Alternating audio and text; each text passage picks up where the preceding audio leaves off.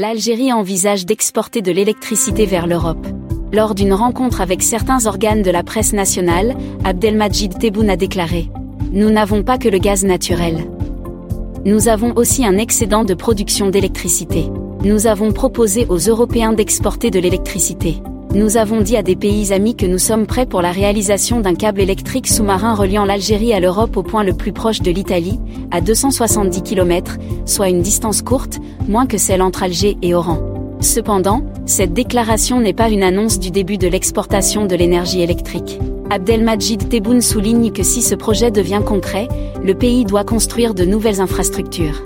De grandes centrales électriques seront installées dans la région d'Annaba, indique-t-il le chef de l'État a affirmé que l'Algérie produit des turbines à gaz.